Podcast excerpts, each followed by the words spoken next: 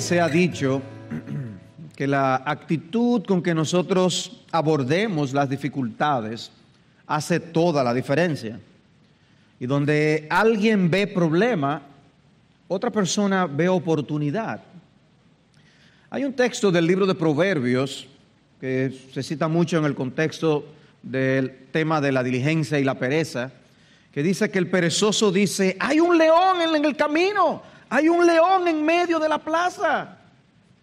E, e, él, no ha salido, él está viendo esto donde no ha estado y se imagina cosas y por eso no sale a la calle a trabajar. Porque hay demasiados riesgos y lo paralizan. Prefiere nunca salir de su casa. El diligente, en cambio, si le dicen que hay un león, es posible que lo que se le ocurre es la idea de convertirse en domador y, hacer un circo, porque ve las cosas con otros ojos.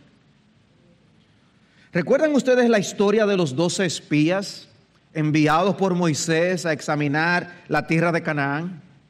Él les pidió averiguar la calidad de la tierra y el tipo de personas que vivían allí.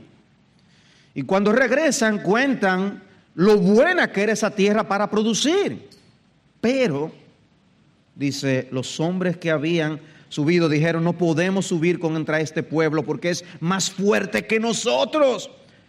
Es una tierra que devora a sus habitantes y toda la gente que vimos en ella son hombres de gran estatura. Vimos allí también a los gigantes, los hijos de Anac, que son parte de una raza de gigantes, dice el texto. Y a nosotros nos pareció que éramos como langostitas, grillos para que entendamos. Y así parecíamos ante sus ojos. O sea que ellos regresaron diciendo como el perezoso, hay un gigante en el camino.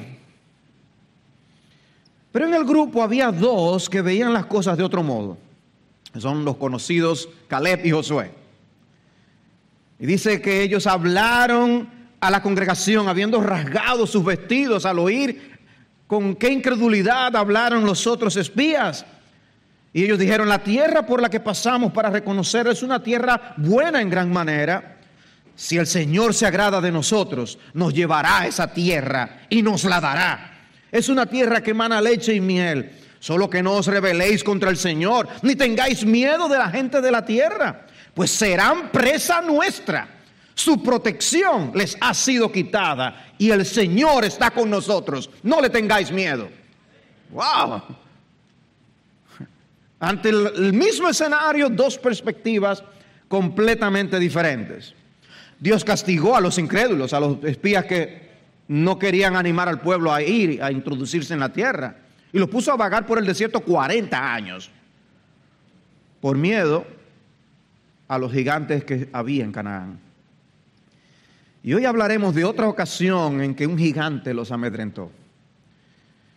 Nos encontramos estudiando la vida del rey David y nosotros venimos de ver en la última ocasión cómo debemos tener cuidado de juzgar las cosas según sus apariencias. Y la historia de hoy no deja de tener ese mismo elemento. Nos deja ver muestras de pinceladas con la misma problemática en este capítulo de primero de Samuel 17, del que se leyó una parte en la lectura. El capítulo es largo, contiene muchos detalles, de manera que yo ni siquiera voy a intentar verlo todo. Y hay dos encabezados que yo quisiera ver con ustedes. Y el primero lo quiero tomar precisamente prestado del lenguaje del perezoso hay un gigante en el camino. Durante los días de David, el enemigo público número uno eran los filisteos para Israel. En los primeros tres versículos del capítulo 17 se nos dice que los ejércitos de los filisteos y de Israel se habían colocado frente a frente. Uno en un monte, el otro en otro monte y en el medio estaba el valle de Ela y eso estaba en territorio de Israel, de manera que los filisteos ya estaban dentro de, territorio de Judá. Pero en esas guerras hay un elemento del que quizás no estamos nosotros acostumbrados a, ver y oír, y es que a diferencia de muchas guerras del pasado y las guerras modernas, a veces se daba una pelea entre dos representantes de cada ejército. Me imagino que eso podía evitar mucho derramamiento de sangre. Y también que habían otras condiciones de lealtad, aún en medio de naciones enemigas, que hoy es difícil ver. Pero rápidamente el capítulo entonces así nos introduce a Goliat, el personaje de Goliat. Y lo primero que encontramos es una gran descripción los versículos del 4 al 7 de primero de Samuel 17. Y, dedique espacio a describir a este, a este hombre, este gigante, y para describir la armadura. No solo era grande, también estaba protegido con la última tecnología. Dice el versículo 4 entonces, de los ejércitos de los filisteos salió un campeón llamado Goliat, de Gat cuya altura era de seis codos y un palmo. Tenía un yelmo de bronce sobre la cabeza y llevaba una cota de malla y el peso de la cota era de cinco mil ciclos de bronce. Tenía también grebas de bronce en las piernas y una jabalina de bronce colgada entre los hombros. Y el, asta de su lanza era como un rodillo de telar y la punta de su lanza pesaba 600 ciclos de hierro. Y su escudero iba delante de él. Es una descripción calculada para impresionar. tú, lees esto y tú dices, wow. El hombre más grande de la historia reciente se llamaba Robert Wadlow. Vivió del 1918 a 1940 y llegó a medir 8'11. Bueno, Goliat era un poco más grande que él. para que uno tenga una idea. Y cuando yo leí esta descripción, yo lo que me imaginé a mí mismo frente a un luchador de sumo. Ustedes, han visto esos luchadores de sumo, ¿verdad? Imponentes, ¿no? Y ante la curiosidad, yo busqué en internet cuáles de esos luchadores de sumo habían sido los más altos. Y me topé con un tal Akebono Taro, que pesa más de 500 libras y mide 6'8". Los hay más pesados que él y de diferentes estaturas, pero pueden ustedes imaginarse, de uno se hablaba de 645 libras, pero era para luchar, ¿eh? no, no estemos hablando de una persona que está echada en una cama, son luchadores. Imagínate que tú estás delante de alguien así. Dice, ven, ven. ¿Por dónde tú lo agarras? Dime. Pero no solamente este individuo era imponente, era desafiante. Y en el versículo 8 dice, y Goliat se paró y gritó a las filas de Israel, diciéndoles, ¿para qué habéis salido a poneros en orden de batalla? ¿Acaso no soy yo filisteo y vosotros siervos de Saúl? Escogeos un hombre que venga contra mí, si es capaz de pelear conmigo y matarme, entonces seremos vuestros siervos. Pero si yo lo venzo y lo mato, entonces seréis nuestros siervos y nos serviréis. Y de nuevo el filisteo dijo, hoy desafío a las filas de Israel, dadme un hombre para que luchemos mano a mano. Wow, un hombre estaba lanzando allí ante todos ese, desafío.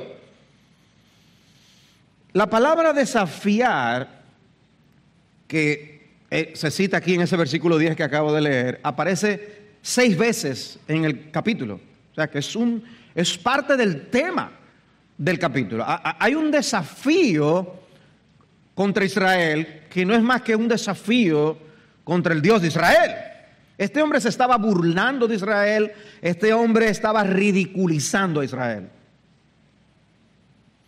En algunos deportes, los competidores hacen mucho uso de lo que llaman trash talking es eh, cuando un jugador empieza a decirle cosas al contrario, de esas cosas que no se oyen en, las transmisiones, para tratar de sacar al competidor de sus casillas. Y algunos son muy exitosos. Caen incluso en decir cosas indebidas e impropias. Algo así es lo que Goliat está haciendo con estos desafíos. ¿Y cuánto tiempo lo hizo? Dice el versículo 16, durante 40 días el filisteo vino mañana y tarde presentándose en desafío. O sea que 40 días por 2 son 80. Imagínense eso, repetirse, vez tras vez, vez tras vez, este desafío. Por eso es que David reacciona en el versículo 26. ¿Quién es este filisteo incircunciso para desafiar a los escuadrones del Dios viviente? Y para David no se trataba de un desafío contra el ejército, era un desafío contra Dios. Y cuando él estaba frente a Goliat, le dijo, eh, yo vengo a ti en el nombre del Señor de los ejércitos, el Dios de los escuadrones de Israel, a quien tú has desafiado. Ven, David, la perspectiva de David es, tú has desafiado al Dios de Israel. Él les decía a Goliat, dadme un hombre para que luchemos mano a mano. O sea, imagínate esa escena. Y todos los soldados pensando, ay, ojalá que al rey no se le ocurra mandarme a mí. Sea, por 40 días ninguno quería ir. No es poco tiempo, imagínense la escena, más de un mes en eso. El ejército estaba viendo a un gigante en el camino. Y Saúl, de manera específica, también estaba viendo a un gigante en el camino. En el versículo 11 dice, cuando Saúl y todo Israel oyeron estas palabras del filisteo, se acobardaron y tuvieron gran temor. Ahora, no se olviden algo que habíamos mencionado anteriormente y era la estatura de Saúl.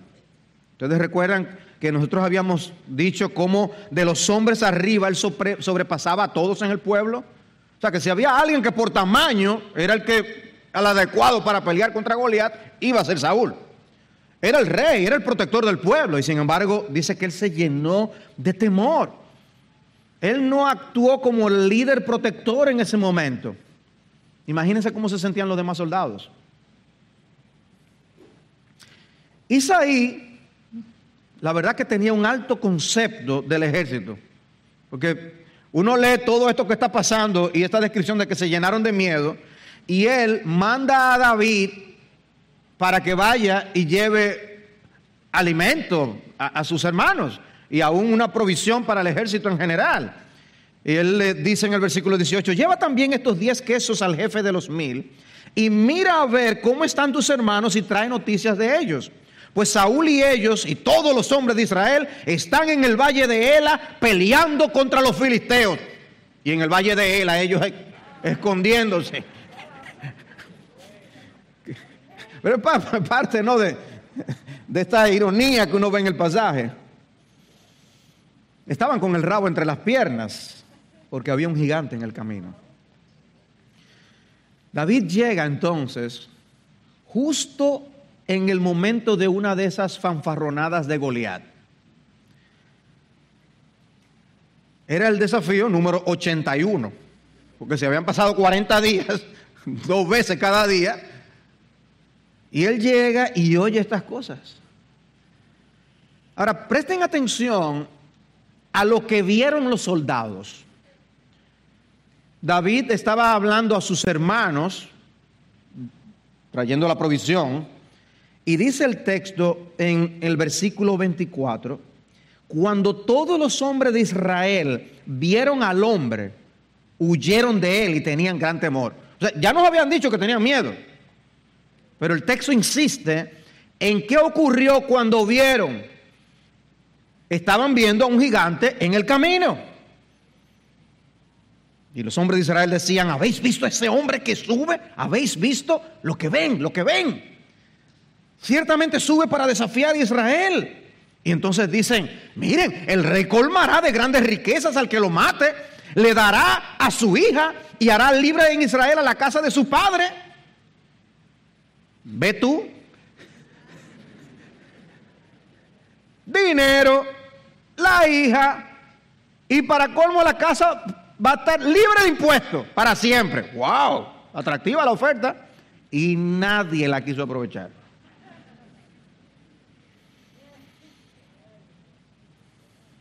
Me imagino porque ¿de qué vale yo tener todo eso y no está vivo?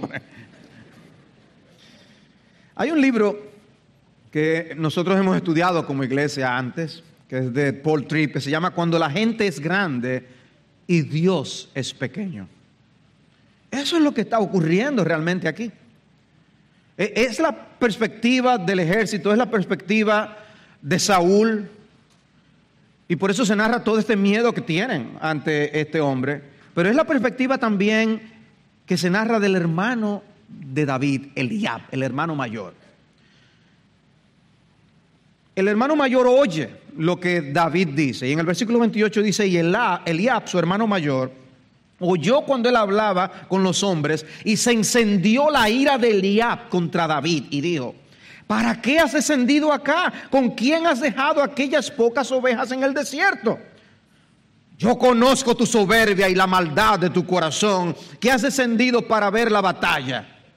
Pero David respondió, ¿qué he hecho yo ahora? ¿No fue solo una pregunta? Y entonces se apartó de su lado hacia otro y preguntó lo mismo y el pueblo respondió lo mismo que antes. Pero el, el, no, no estaba viendo las cosas tampoco como debía de verlas. Supuestamente preocupado por las ovejas de su padre, pero maltrata a su hermano, que ha ido a llevarles ayuda precisamente. Y lo que Eliab dice parece indicar que él se sintió aludido con las palabras de David. O sea, David está mostrando arrojo, preocupación por el pueblo, valentía, y eso fue como una espina clavada en su propio corazón, porque él no tenía eso. Y aún parece que Eliab creía tener visión de rayos X para ver lo que había en el corazón de David. Y le, dice, tu motivación es mala, tú has venido a curiosear aquí, David. le llamó curioso. Qué, qué triste, ¿no? La manera como a veces los hermanos se tratan entre sí. Aquí había problemas familiares. Y hermanos, no, no debemos también examinar a veces por qué entre los de la misma casa hay un trato que a veces no le dan a los que están fuera de la casa. No debe ser así. En este caso, Eliab queda muy mal parado en este reporte de la historia bíblica. No solo había sido desechado, como vimos en el capítulo 16, sino aquí en la manera como trata a su mismo hermano. De manera que en esta historia, David no solo tiene que pelear contra Goliat, David también tiene que vencer la indisposición de su hermano Eliab y después, como veremos, del rey Saúl. Porque a veces la oposición la recibimos de lugares inesperados. Uno está luchando contra algo y de repente pues, la, lucha llega de, de otras vías. Y a veces entre las iglesias nosotros vemos este mismo espíritu. Cuando se supone que nosotros debemos animarnos y estar luchando con el mismo propósito, a veces nosotros nos convertimos en la oposición de otros que son nuestros hermanos. Cuando hay una causa mayor aquí que el texto nos describe. Ahora, el gran problema de David no era con Eliab, sino con Goliat. Por eso él no se deja desviar la atención ni ahora cae nada más está empezando en, pensar en el problema familiar que él tiene. No, él se mantenía firme en que, era lo que quería que sucediera al oír los desafíos de Goliat. Eso que dijo David en el versículo 26 llega a oídos de Saúl. Y Saúl lo manda a buscar. A lo mejor pensando, aparece un rayo de esperanza, alguien dispuesto a pelear contra este hombre. Porque el ejército está desmoralizado. David se da cuenta. Y por eso él mismo le, dice a, Saúl que, que no se deje desanimar de esa forma. O sea, David llega y anima al mismo Saúl. Cuando Saúl ve a David, la esperanza que él pudo haber albergado, se fumaron. Dice el versículo 33, entonces Saúl dijo a David, tú no puedes ir contra este filisteo a pelear con él. Porque tú eres un muchacho. Y él ha sido un guerrero desde su juventud. No, hombre, yo pensaba que me iban a mandar a alguien de verdad.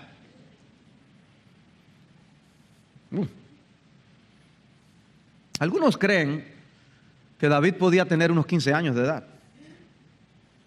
y que pasarían unos 15 años más antes de llegar a ser rey. Pero pon, quita un poco más de años, lo que sea, es, era un muchacho. El hecho es que Saúl al verlo no piensa que él puede luchar contra ese hombre. Y en otras palabras lo que le dice es, muchachito, tú no sabes lo que tú estás diciendo. Y ante la insistencia de David lo deja ir y no creo que con mucha esperanza. Y le dice, el Señor sea contigo.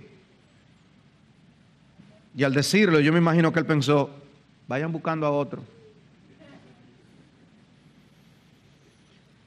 Nosotros los de mayor edad tenemos algo que, que aprender con respecto a los más jóvenes. Es cierto que con la edad se alcanza madurez y sabiduría. Es cierto que la juventud puede caer presa del orgullo que les impide aprender de otros con humildad. Es cierto que la inexperiencia muchas veces se paga con un alto precio. Sin embargo, también es cierto que los más jóvenes pueden hacer una gran contribución en el reino de Dios. Es cierto que en ocasiones un joven puede destilar más sabiduría que los adultos que están a su alrededor, como pasó con Eliú ante los amigos de Job. Tenemos también las palabras de Pablo a Timoteo cuando le dice no permitas que nadie menosprecie tu juventud, antes sea ejemplo de los creyentes en palabra, conducta, amor, fe y pureza. Una iglesia puede tener en poco a un don que Cristo está dando para el bien de la congregación. Y a veces hay ciertos esquemas que uno tiene que romper y hay paradigmas que les es difícil a uno aceptar. Pero Dios obra a veces con jóvenes. De manera que no se espera. Pero en ese sentido, eso también me, lleva a decirle unas palabras a los más jóvenes.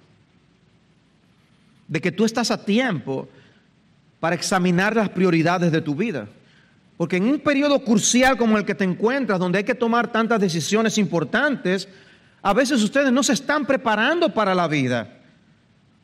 Y consumen casi todo el tiempo en videojuegos. Y, no es que estemos en contra de los videojuegos per se, es un asunto de prioridades, es un asunto de formación, del uso del tiempo y qué hará Dios contigo en el mañana. Como veremos lo que David hizo en obediencia a su padre, Isaí, lo preparó para lo que él iba a enfrentar y el papel que él iba a desempeñar más tarde en la vida. De forma que lo que tú estudias, las tareas que tú haces en el hogar, lo que tú aprendes de, tus padres, aún hasta del trabajo que hacen, algo manual, todo eso Dios lo puede usar para mucho bien. ¿Cuántos misioneros han utilizado precisamente lo que han aprendido en medicina, en los lugares donde han ido, o las habilidades manuales a los lugares donde están predicando la palabra de Dios?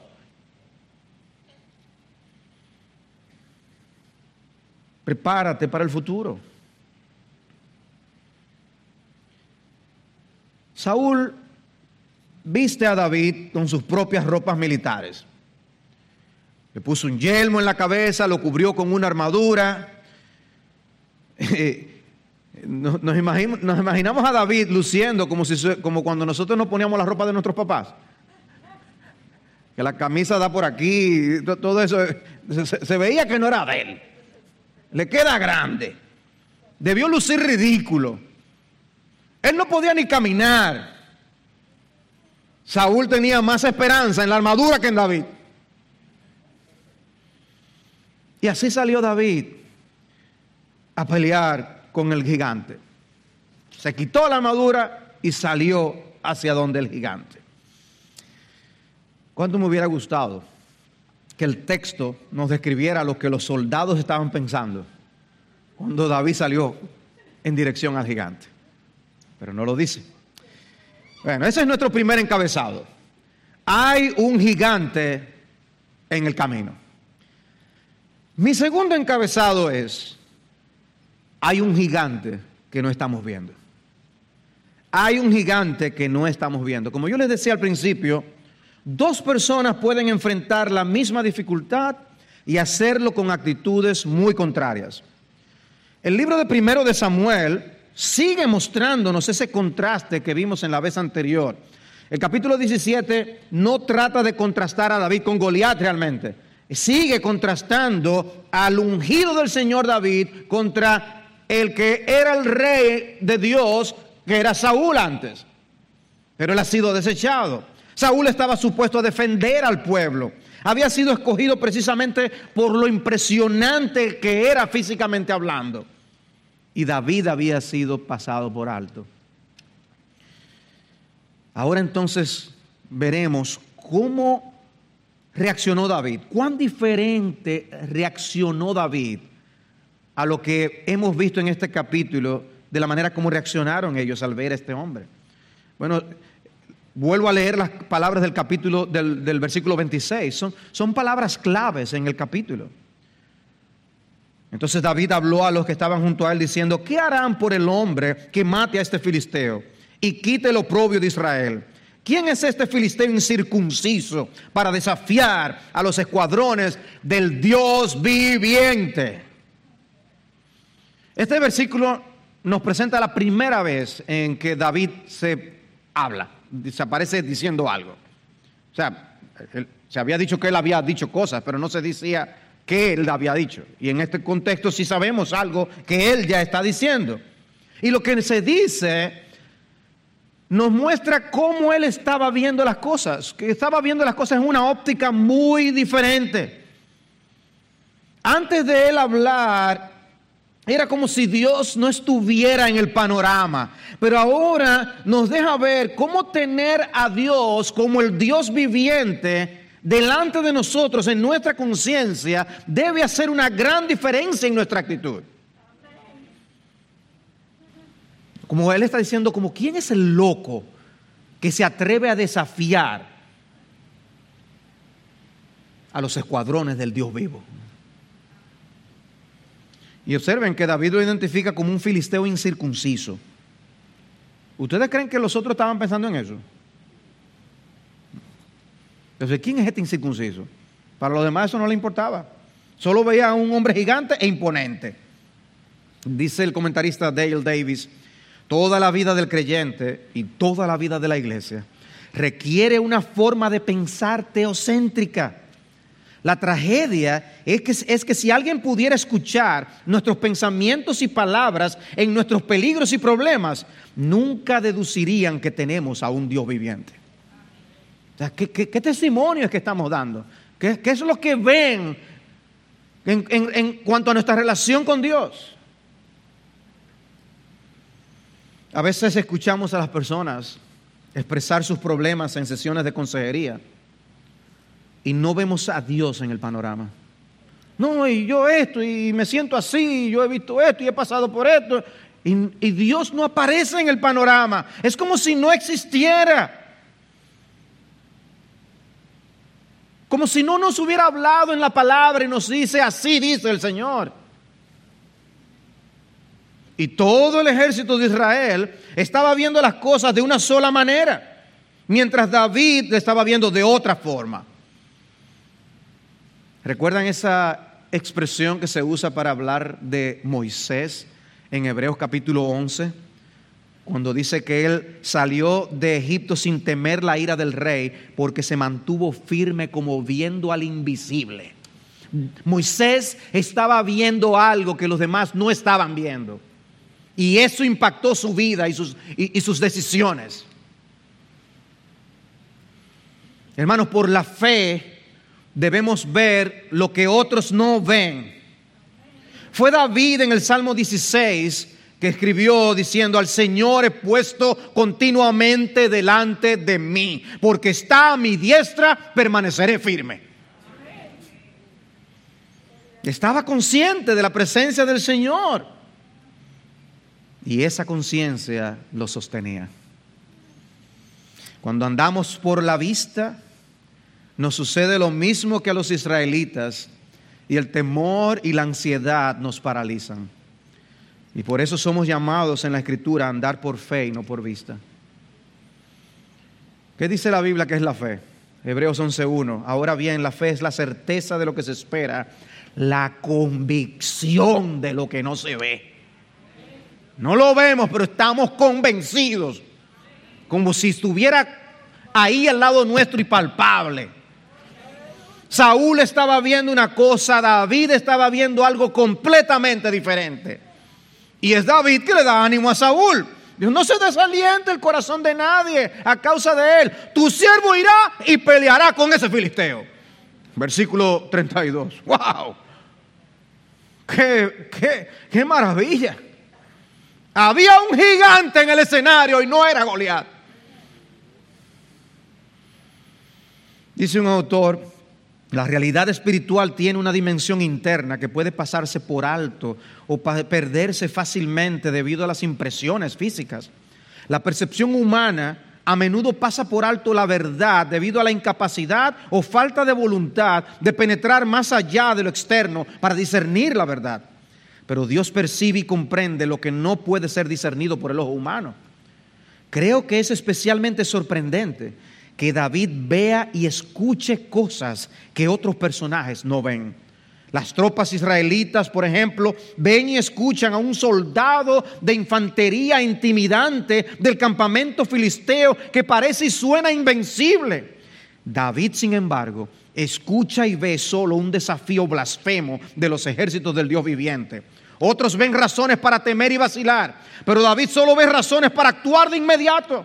Otros ven desesperación, donde David ve una oportunidad de vindicación nacional contra los filisteos y avance personal al servicio del rey. ¿Recuerdan el título de este mensaje? ¿Quién es el verdadero gigante? ¿Quién es el verdadero gigante? Mientras estudiaba preparando este mensaje, me topé con un podcast en internet y tenía la descripción y en la reseña decía, solo hay un gigante en el campo de batalla en 1 de Samuel 17 y su nombre no es Goliat, es David. Algunos de ustedes dijeron amén. Ver el capítulo de esa manera es perder el mensaje del capítulo. El gigante no es David. El gigante es nuestro Dios. Él habla de su experiencia con Saúl, peleando con otro tipo de gigantes. Dice, tu siervo apacentaba las ovejas de su padre y cuando un león o un oso venía, señores, ustedes han, visto a veces los, tamaños de algunos leones, sobre todo cuando, cuando, cuando los ponen en un safari, donde hay un vehículo, un carro, y le pasa un león por al lado, tú dices, casi del tamaño del carro. Esos osos impresionantes, esos osos grizzlies. Dice, cuando un león o un oso venía y se llevaba un cordero del rebaño, yo salía tras él, lo atacaba y lo rescataba de su boca, y cuando se levantaba contra mí, lo tomaba por la quijada, lo hería y lo mataba. Tu siervo ha matado tanto al león como al oso. Yo sé en qué dirección tú y yo corremos si vemos a un oso o un león. Y no es la misma dirección en la que corría David. Y luego le hace la conexión a Saúl. Dice, y este filisteo incircunciso será como uno de ellos porque ha desafiado a los escuadrones del Dios viviente. Y añade, el Señor que me ha librado de las garras del león y de las garras del oso, me librará de la mano de este filisteo. ¿Quién fue que lo libró? El Señor fue que me libró, dice él. De manera que el héroe no es David, el héroe es nuestro Señor. Hay otro gigante en el escenario y es nuestro Dios que los demás no estaban viendo. Y el texto en hebreo es bien enfático. Él mismo me librará. No, es, no soy yo. Él no está llamando la atención sobre sí sino que está mostrando que su confianza total está en el honor, en el Señor, y lo que quiere buscar es el honor del Señor. En ocasiones hemos visto la mano evidente del Señor asistiéndonos en situaciones complejas y difíciles. Pero cuando llega un nuevo desafío, a veces es como si estuviéramos arrancando de cero. No, hermanos, no tiene que ser así. Recordemos las obras del Señor para cobrar ánimo en la nueva situación que estamos enfrentando. Eso es lo que está haciendo David aquí. Yo he, visto, yo he vivido esta situación. Yo, yo, yo he tenido gigantes también delante de mí. Y Dios me ha ayudado. Aquí en este escenario hay cuántos casos de, de, de, de, la mano de Dios que ha intervenido en vuestras vidas para librarles y ayudarles en situaciones sumamente difíciles y complejas.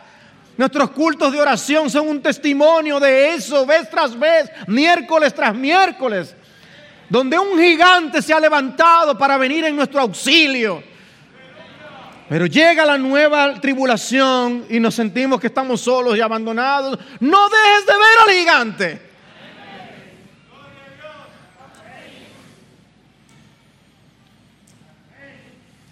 ¿Y cómo fue David a la pelea? Fue sin espada, sin yelmo, sin armadura. Pero usó algo en lo que él tenía experiencia. Llevó una onda con cinco piedras lisas.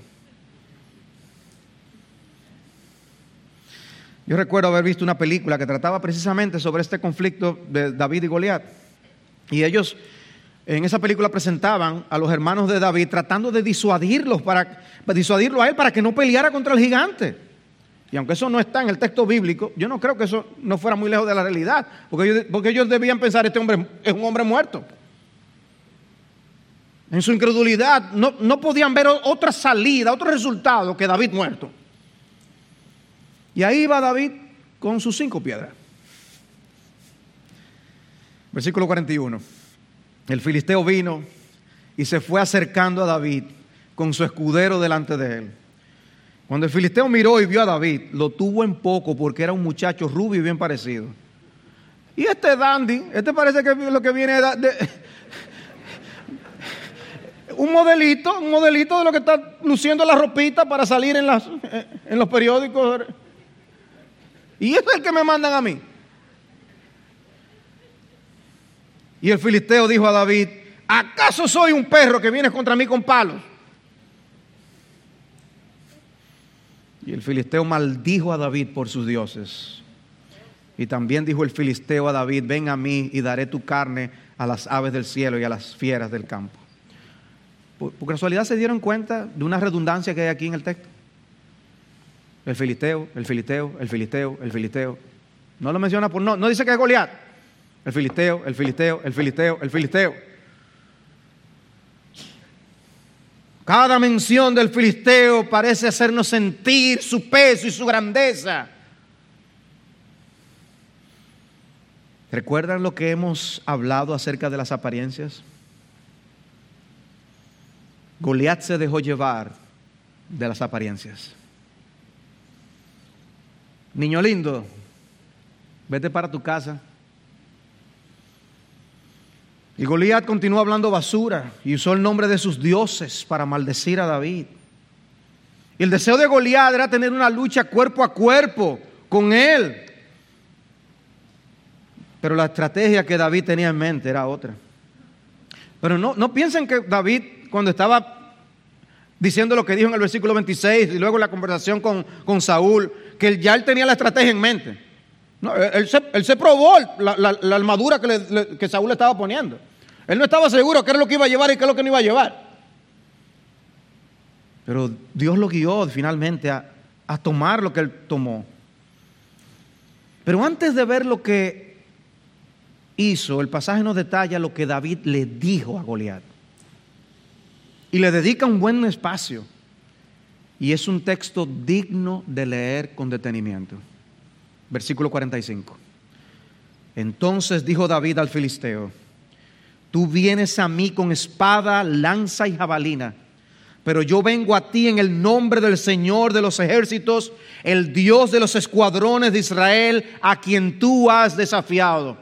El Señor te entregará hoy en mis manos y yo te derribaré y te cortaré la cabeza y daré hoy los cadáveres del cielo a las de los filisteos a las aves del cielo y a las fieras de la tierra no del filisteo, oigan bien, de los filisteos, para que toda la tierra sepa que hay Dios en Israel. Y para que toda esta asamblea que el Señor no, no libra ni con espada ni con lanza, para que toda esta asamblea sepa que Dios no libra ni con espada ni con lanza, porque la batalla es del Señor y Él los entregará en nuestras manos. ¡Wow!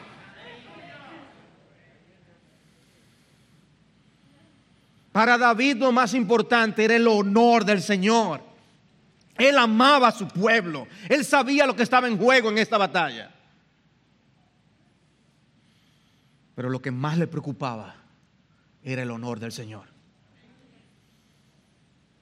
Y por eso estaba dispuesto a arriesgar su vida. Hermanos, valoremos a los que están dispuestos a arriesgar sus vidas para servir al Señor, para colocarse en el frente de batalla. No todos estamos llamados a hacer lo mismo, pero algunos Dios los llama como a David a arriesgar sus vidas para hacer lo que tienen que hacer. Pero mientras los demás veían solo a un gigante en el camino, David estaba viendo a otro gigante.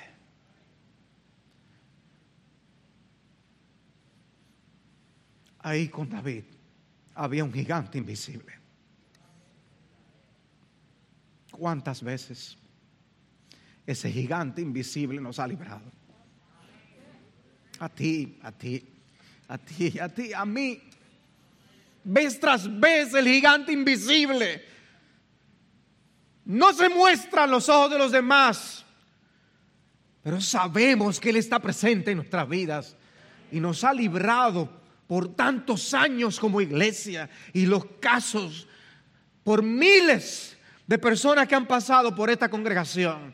Y si contamos entonces la historia de otras congregaciones en nuestra ciudad, en nuestro país, en el mundo entero, ¡oh, qué gigante tenemos! Cada vez que David hablaba en el texto, nos dejaba ver cuán consciente estaba de la presencia del Señor. Seguro de que contaba con la ayuda del Señor y que, la, la victoria es suya. David no estaba presumiendo ni haciendo alarde, estaba completamente confiado en la ayuda de Dios, de que la batalla era del Señor. Este texto no está para dejarnos pensar o irnos nosotros con la idea de que si creemos y tenemos mucha fe en nosotros mismos, confiamos nosotros, Dios me va a ayudar con el cáncer, Dios me va a hacer finalmente conseguir un trabajo, Dios me va a hacer salir de, de la olla, de los problemas familiares que yo tengo. De eso no es que se trata este libro, este capítulo. Se trata de que nosotros somos parte del ejército del Señor y que tenemos que librar las batallas del Señor donde Él nos coloque a luchar contra el enemigo que Él decida. Y que debemos ser fieles a su llamado. Y sabemos que al final la victoria es nuestra. ¿Dónde está nuestra confianza? Dice el Salmo 20, versículo 7, algunos confían en carros y otros en caballos, mas nosotros en el nombre del Señor nuestro Dios confiaremos. Salmo 33, 16, el rey no se salva por gran ejército, ni es librado el valiente por la mucha fuerza. Esta historia es una muestra de eso. Falsa esperanza de victoria es el caballo, ni con su mucha fuerza puede librar. Y aquí los ojos del Señor están sobre los que le temen sobre los que esperan en su misericordia para librar su alma de la muerte y conservarlos con vida en tiempos de hambre. ¿Saben lo que cantaba Ana en 1 de Samuel 2.9? No por la fuerza ha de prevalecer el hombre. Ese es el tema de 1 de Samuel. David está convencido de que la batalla es del Señor. Pero ciertamente este texto saca a relucir nuestra incredulidad. Ciertamente, aunque la Biblia dice que debemos andar por, por fe y no por vista, tristemente tenemos que admitir que muchas veces andamos más por vista. El problema aquí no era Goliat,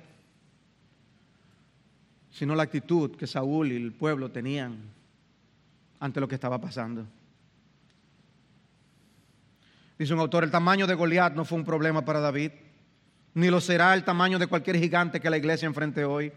El obstáculo más significativo es la pequeñez de nuestra confianza en Dios.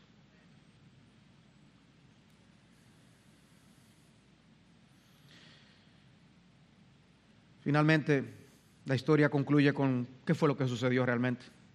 Versículo 48.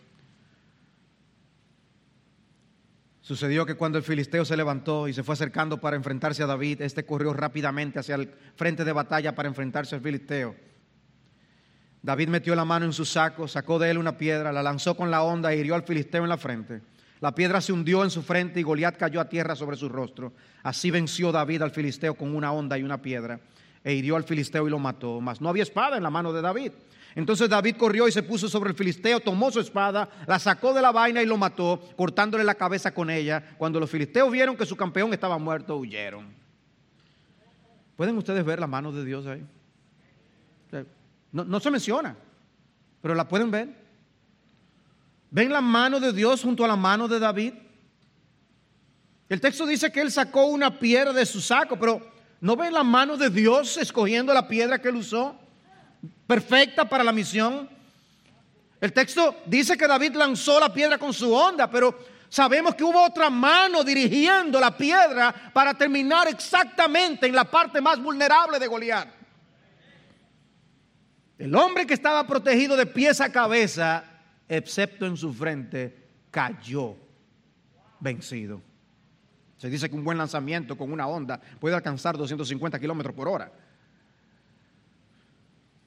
Y como dice alguien, la pelea se terminó en el primer round.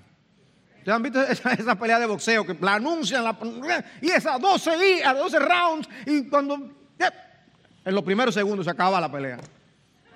Eso pasó con Goliat. Ahora, Goliat yo les dije que tenía un escudero que le llevaba el escudo. David no. David usó luego la espada del gigante para matar al gigante. ¿Quién fue que se la llevó? Goliat. Ahora, tomen nota de dos cosas. Goliat cayó a tierra sobre su rostro. Y David le cortó la cabeza a Goliat. Hagan memoria ahora de una escena que había aparecido antes en el libro. ¿Recuerdan lo que pasó con el dios Dagón de los filisteos? Cuando ellos tomaron el arca de Dios y la pusieron en Asdod. Dice el texto, He aquí que Dagón había caído rostro en tierra delante del arca del Señor. Y tomaron a Dagón y lo pusieron otra vez en su lugar. Pero al levantarse temprano al día siguiente, aquí que Dagón había caído rostro en tierra delante del arca del Señor, y la cabeza de Dagón y las dos palmas de sus manos estaban cortadas sobre el umbral. El Dios de los filisteos no puede contra el Dios del pueblo de Israel. Y lo mismo le pasó al dios Goliat en quien ellos estaban confiando. Y David quería que toda la tierra supiera que había un Dios en Israel y ciertamente se supo. Y hoy nos corresponde a nosotros continuar con esa misión de anunciar las virtudes de aquel que nos llamó de las tinieblas a su luz admirable. Y la misión de ser sal y luz para que vean nuestras buenas obras y glorifiquen a nuestro Padre que está en los cielos. En esta historia estoy concluyendo. Sé que el tiempo se nos ha ido, pero permítame compartir esta conclusión. En esta historia hemos podido ver cómo el ungido del Señor fue menospreciado.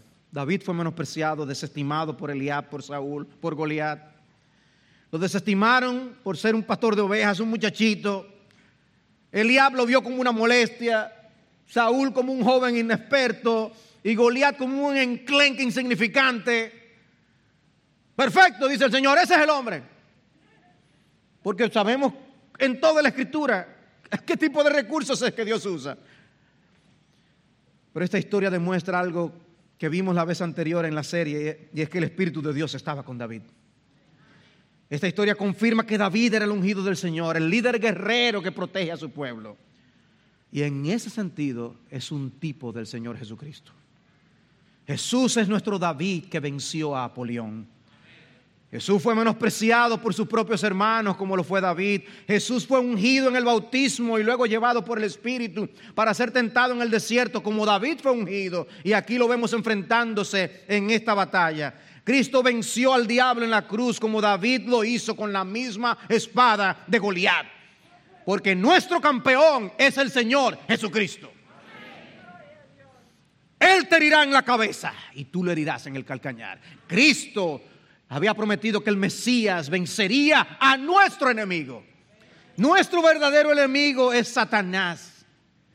Y Cristo lo venció en la cruz del Calvario. Con la misma arma con que quería destruirlo. ¡Wow! Y anuló el poder del diablo. Impresionante. Ahora, si tú estás aquí sin Cristo, déjame decirte algo más que dice esta historia. Hay una fe que salva. Hay una fe que salva. Todo aquel que cree en Jesús será salvo, dice la Escritura. No aportamos nada en esa victoria, como tampoco aportaron nada los soldados de Israel en esa victoria. Ellos solo observaron, entraron en acción después que el gigante había sido derrotado. La parte decisiva ya había sido ganada por David. Y de igual modo nosotros solo entramos en acción después de Cristo cortar la cabeza de la serpiente. Cree en Jesucristo. No pienses ganar tú la batalla. No pienses ganarte la salvación por tus buenas obras. Cree en el Señor Jesucristo y serás salvo. Porque esa es la fe que vence al mundo, dice el libro de Juan. Pero concluyo con esto. Y es una palabra de advertencia para ti que no crees en Jesús. Cristo es anunciado en el Salmo 2 diciendo, tú los quebrantarás con vara de hierro, los desmenuzarás como vaso de alfarero. Honrad al Hijo para que no se enoje y perezcáis en el camino, pues puede inflamarse de repente su ira. Cuán bienaventurados son los que en Él se refugian. Refúgiate en Cristo. No pelees contra Cristo. Hermanos, si nosotros viéramos la escena de David matando a Goliat en un video, como se narra aquí, quizás no permitiríamos que nuestros hijos la vieran. Pero David le cortó la cabeza a Goliat.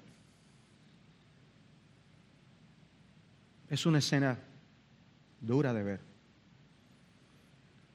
Como será duro ver a nuestro campeón venir como narra Apocalipsis capítulo 19, como un gran jinete victorioso, y donde Él vencerá a todos sus enemigos, porque Él es rey grande sobre la tierra y pondrá todos sus enemigos por debajo de sus pies.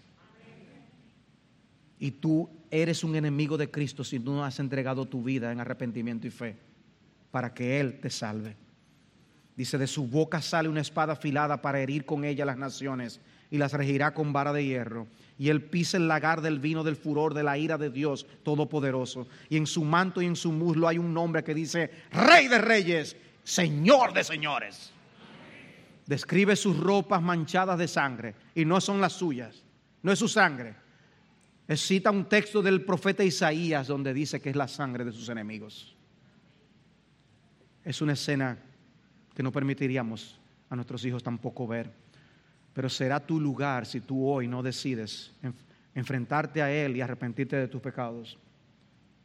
Ven a Cristo hoy y sé librado de morir como murió el gigante Goliat. Amados hermanos, el lugar en el que tú pongas tus ojos hará toda la diferencia en el mundo. Si los pones en los gigantes de este mundo, te llenarás de ansiedad y de temor. Pero si los pones en el Señor, experimentarás la paz que sobrepasa todo entendimiento. ¿Qué gigante estás viendo hoy? ¿Y qué gigante